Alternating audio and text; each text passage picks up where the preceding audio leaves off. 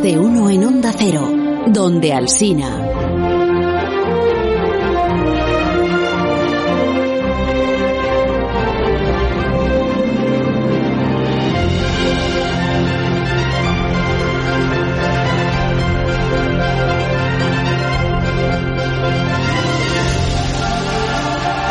Estamos estableciendo comunicación en este instante con Onda Cero a Parisi. Eh, a ver si funciona bien la línea porque... ¿Estás ahí, Alberto? ¿Alberto? Hola. ¿Qué fin tendrá mi osadía? ¿Qué? Porfía. ¿Y qué remedio mi daño? Engaño. ¿Qué? ¿Quién es contrario a mi amor? Temor. Alberto. Luego es forzoso el rigor y locura el porfiar. Alberto. Pues el mal se pueden juntar, porfía, engaño y temor. Albert, Alberto. ¿Qué haces, Alberto? Eh, hola, ¿qué, tal? haces, Alberto? ¿Estás postulando para alguna ficción sonora de Zumer o qué? Claramente sí. Bueno, estaba. He decidido empezar con estos versos tan hermosos de Lope de Vega porque estoy, estoy saboreando los éxitos de las inteligencias artificiales. Ya, ya habéis visto Ah, sí. la noticia esta, ¿no? La noticia de que se ha identificado una obra inédita de Lope de Vega gracias al análisis de una inteligencia artificial. Sí, sí, lo contamos eh, ayer, lo contamos. Exacto. Sí, la, La- Nacional, que es una historia bien bonita, que, que es una obra que, que no se sabía de quién era. Pues esto, eh, Anónima. ¿Cómo se llama la, la algo francesa?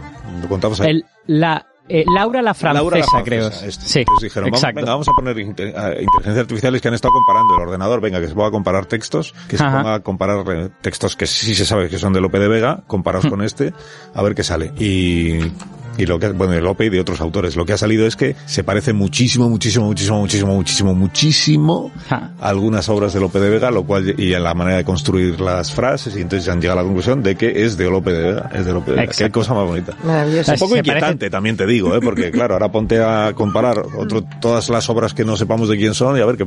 O aquellas que parece que son de un autor. Eso es, eso es, efectivamente. Te pones a compararlas Así es. y dices, pues...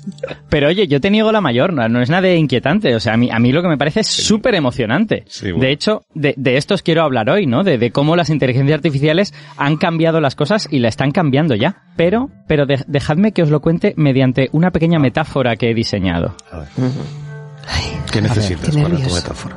Imaginad que estamos en una biblioteca. Una ¿Qué, biblioteca. qué- qué narices? Imaginad que tuviéramos todavía la biblioteca con mayúsculas, que es la Biblioteca de Alejandría. Ah. Esa biblioteca con medio millón de volúmenes en donde estaba todo el saber de la antigüedad. Imaginaos que aún tuviéramos todo eso. Y ahora imaginad que cogéis uno de los rollos de papiro, que entonces se escribía en papiro, lo desplegáis Sí. y no entendéis absolutamente nada. Bueno, pero porque... Pues no sabemos mm, griego antiguo, Ah. pero hay expertos que sí saben. No, no, no. eh, soy- voy- soy- mi metáfora es más exagerada todavía. ¿Cómo? Lo que estoy diciendo es que imaginéis que, que nadie supiera leer esos libros.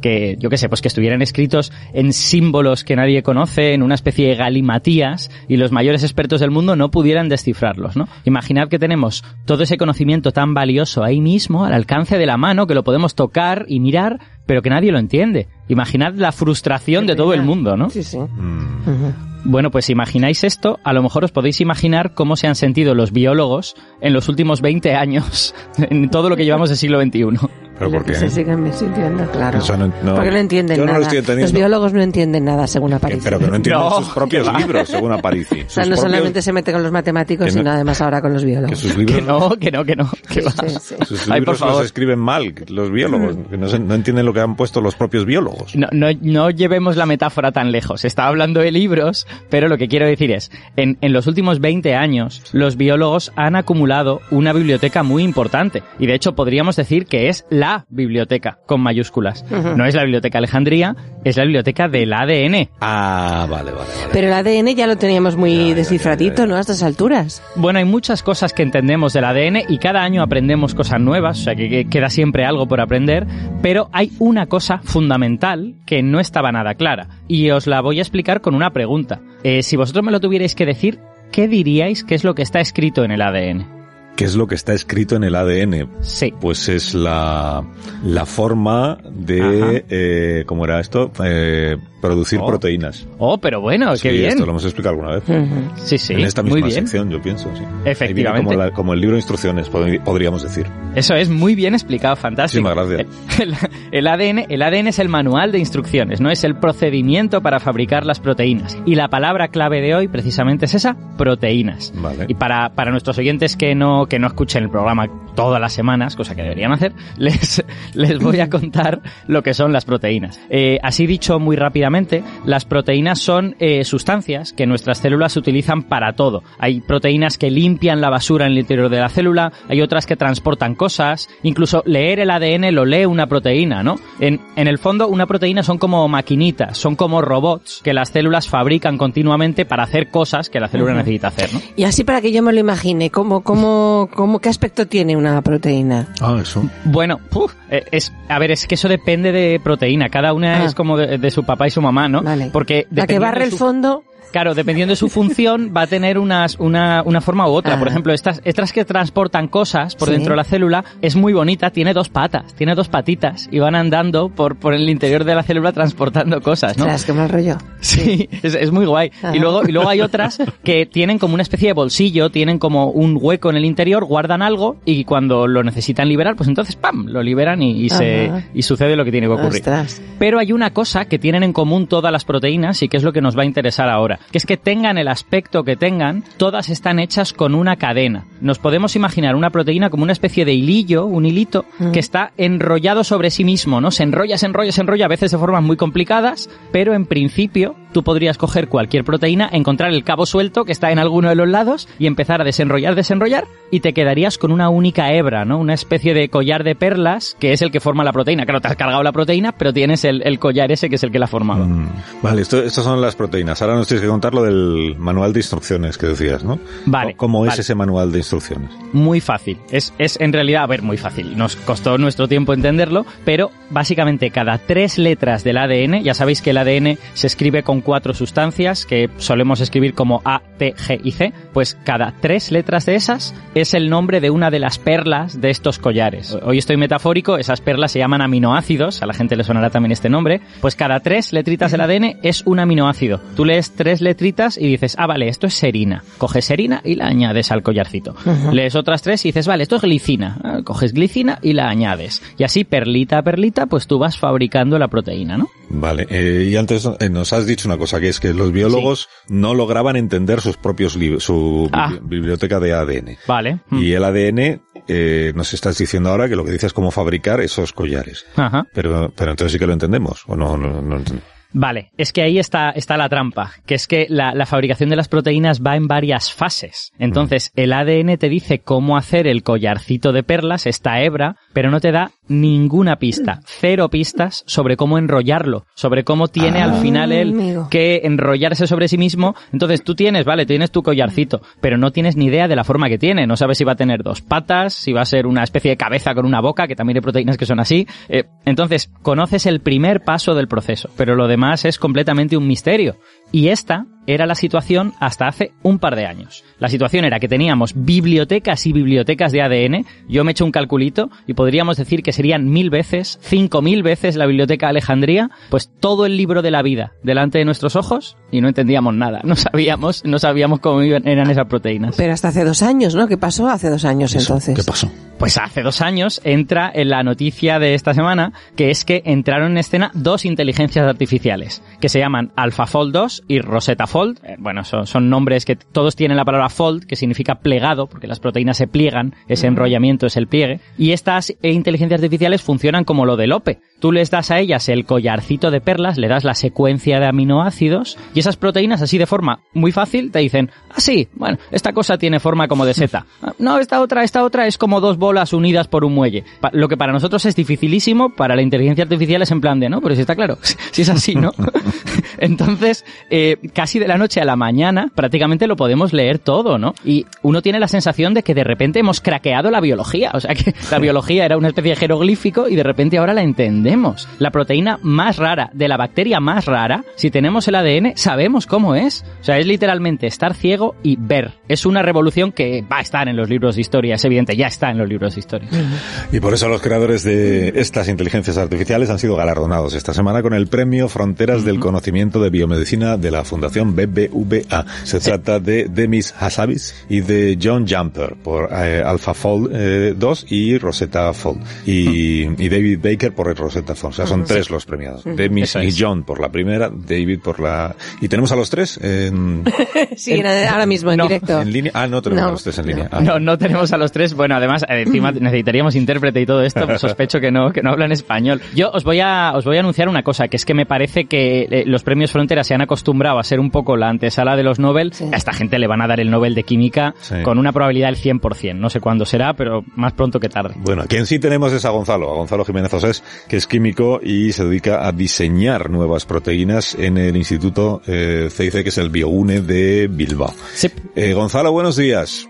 Muy buenos días. Buenos días, ¿Qué ¿cómo tal? estás? Muchas gracias por la invitación. ¿Cómo estás? Eh, Lo, lo he explicado bien, Alberto, lo de la inteligencia artificial a- aplicada a las proteínas, ¿no? Lo ha explicado maravilloso, muy bien. Muy bien, muy bien. Enhorabuena, Alberto. Gracias, hombre. Enhorabuena. Pero yo tengo una duda que es por qué, por qué hay dos eh, inteligencias artificiales. Eh, o sea, Ah. entre, entre ellas, eh, ¿hay diferencias entre ellas en la manera de, de trabajar o no?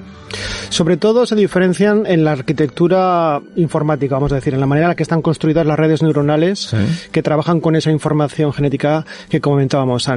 Es decir, al final son algoritmos informáticos, pues la manera en la que están construidos sí que varían, pero el procedimiento de usuario es idéntico, es decir, como bien se ha comentado antes, pues se introduce una secuencia y el programa devuelve la estructura eh, tridimensional. Y además eh, es que son el fruto de una competición real que, hubo- que suele celebrarse cada dos años. Por lo tanto, eh, eh, han salido muy en el, a la vez en el tiempo y con nombres parecidos y con algoritmos parecidos porque son el fruto de una competición. Ya, ya, ya, ya. Y oye, Gonzalo, si no recuerdo mal, Rosetta Fold, la, la que apareció un poquitín después, unos meses después, eh, también hace el proceso inverso, ¿no? No solo es le doy la secuencia y me dice la forma, sino que le puedes decir, oye, si quiero una proteína con esta forma, ¿qué secuencia podría tener? Y Rosetta Fold te lo dice también. Claro, eh, el grupo de David Baker, la Universidad de Washington, lleva décadas trabajando en el, pro- en el problema del plegamiento de proteínas y realmente Rosetta Fold es una de las muchas aplicaciones que tiene su, su grupo de investigación. Y dentro de ese ecosistema, dijéramos, de denominado Rosetta, Rosetta Fold tiene la eh, esa capacidad de hacer el diseño inverso, es decir, predecir eh, la secuencia a través eh, de, de- de una estructura tridimensional. Porque el grupo de Baker, mm, a diferencia de AlphaFold, que es como más diseño de herramienta informática pura y dura, ellos sí que se dedican a hacer estas aplicaciones nuevas con proteínas que no existen, intentar diseñar nuevos plegamientos, etcétera. Claro, pero la naturaleza eh, todo esto lo sabe por su cuenta, o sea, no, no, no, no tiene las herramientas estas de la inteligencia artificial para eh, saber cómo tiene que enrollar, como decía Alberto, el collar de perlas, este, cómo tiene que con qué forma tiene que enrollarlo. Claro, esa, esa es la magia realmente de la inteligencia artificial, que aprende de manera holística, de manera global, algo que la naturaleza lo hace por razones físicas. Los científicos siempre hemos estado intentando desentrañar estos misterios eh, pasito a pasito, diciendo, bueno, pues nosotros sabemos que estos aminoácidos eh, de este collar de perlas, si se orientan de una determinada manera, van a interaccionar mediante unas interacciones no covalentes determinadas, unos enlaces de hidrógeno, y tenemos un marco teórico para eso. Pero ir, dijéramos, granito a granito, para la escala no- humana e incluso los ordenadores que tenemos, era prácticamente imposible, aunque había algún intento. Pero la inteligencia artificial, esto le da igual. Aprende física como aprendería un idioma a un bebé. Sí. No tienes que enseñar gramática a un bebé, sino que de puro No. oír y, y practicar y fallo-error va, va aprendiendo. Entonces, de manera holística, ella, ha aprendido toda la física que nosotros ya, ya. pues todavía no, no la comprendemos bien. Eh, es más, es más, dentro, dentro de las células, esto es, esto es súper bonito. Porque, claro, si tú pones esa especie de collarcito de perlas, tú lo vas haciendo perla a perla, y a medida que va saliendo, ya se va plegando. A, me- a medida que va saliendo del- de la cadena de montaje, ya se va plegando. Pero no es lo mismo que tú lo pongas en un sitio donde solo hay agua, que que lo pongas en un sitio donde hay agua con otras sustancias. Se va a plegar de forma distinta. Entonces, la célula tiene dentro compartimentos especiales. No, no, esta proteína la tengo que hacer en este compartimento para que esté en el ambiente necesario para tener la forma que ha de tener. Porque si la creo en otro ambiente, va a tener otra forma. O sea, y hay una especie como de, como de, digamos, eh, industrialización de la creación de proteínas dentro O de las sea, que ya células. se pueden hacer de forma artificial, entonces, las proteínas. personas por fin, o, o ya se hacían. Sí, sí, ya, ya, ya se pueden diseñar y hacer, eh, expresar en, en, en una bacteria la proteína de interés y, y obtenerla en el laboratorio y, y aplicarla en la, para lo que ha sido diseñada y caracterizarla perfectamente. De hecho, el grupo de David Becker es, es conocido por eso, ¿no? Por ser los primeros que hacían estas predicciones teóricas y después se puede expresar y verificar que efectivamente tiene la estructura que se ha predicho. Este proceso, eh, ahora con AlphaFold y con Rosetta Fold, va a ser exponencialmente más rápido y eficaz. ¿Y eso dónde nos, hacia dónde nos conduce? Que se abre una puerta, ¿no? Por lo que me estáis contando es una puerta relevantísima, nunca antes hemos dispuesto de estas herramientas y hasta dónde nos puede llevar el- su utilización, ¿En, qué- en qué campos, en qué aplicaciones. Pues los campos de aplicación están más o menos claros, pero hasta el límite al que vamos a llegar mm, No. es una cuestión que todavía no, o sea, tiene tanto potencial que, que no, no se sabe todavía. Pero biomedicina está clarísimo, es decir, eh, el, el- el procedimiento de descubrimiento de fármacos tradicional exige conocer la, la- la- la cerradura contra cual quieres meter tu llave, que es tu fármaco, de- Sí. una diana terapéutica. Y esto exige un- una labor de caracterización estructural, eh, pues costosa eh, y, y- muy cara, ¿no? Ahora estas eh, estas estructuras de proteínas, estas cerraduras, se van a conocer sin necesidad de expresarlas en el laboratorio, simplemente con la secuenciación genética, como se ha comentado antes. Entonces, eh, dijéramos que tienes infinitas o casi infinitas eh, cerraduras nuevas para las llaves que, que puedas crear. Eso solamente en el descubrimiento de fármacos.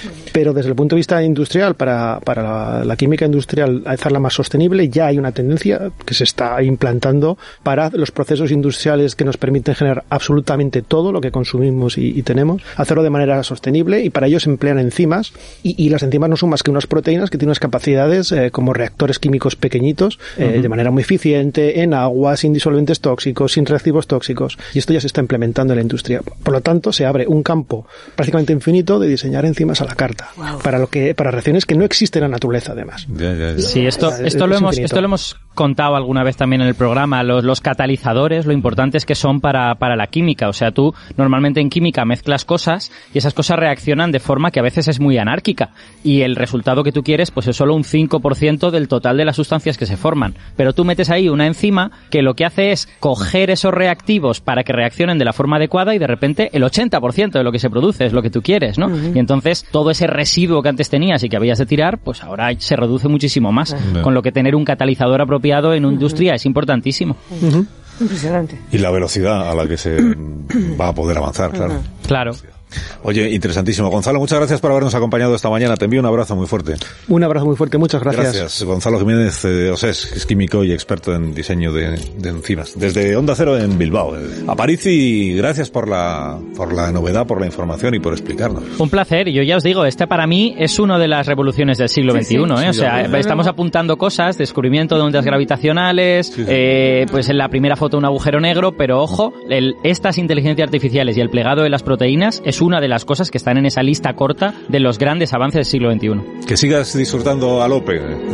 Sí, señor, voy a seguir leyendo. Muy bien, sigue, sigue leyendo. Enseguida resolvemos el, ¿cómo era lo del barbero? De desafío matemático o así, de Santi García Cremades. Más de uno en Onda Cero, donde Alsina.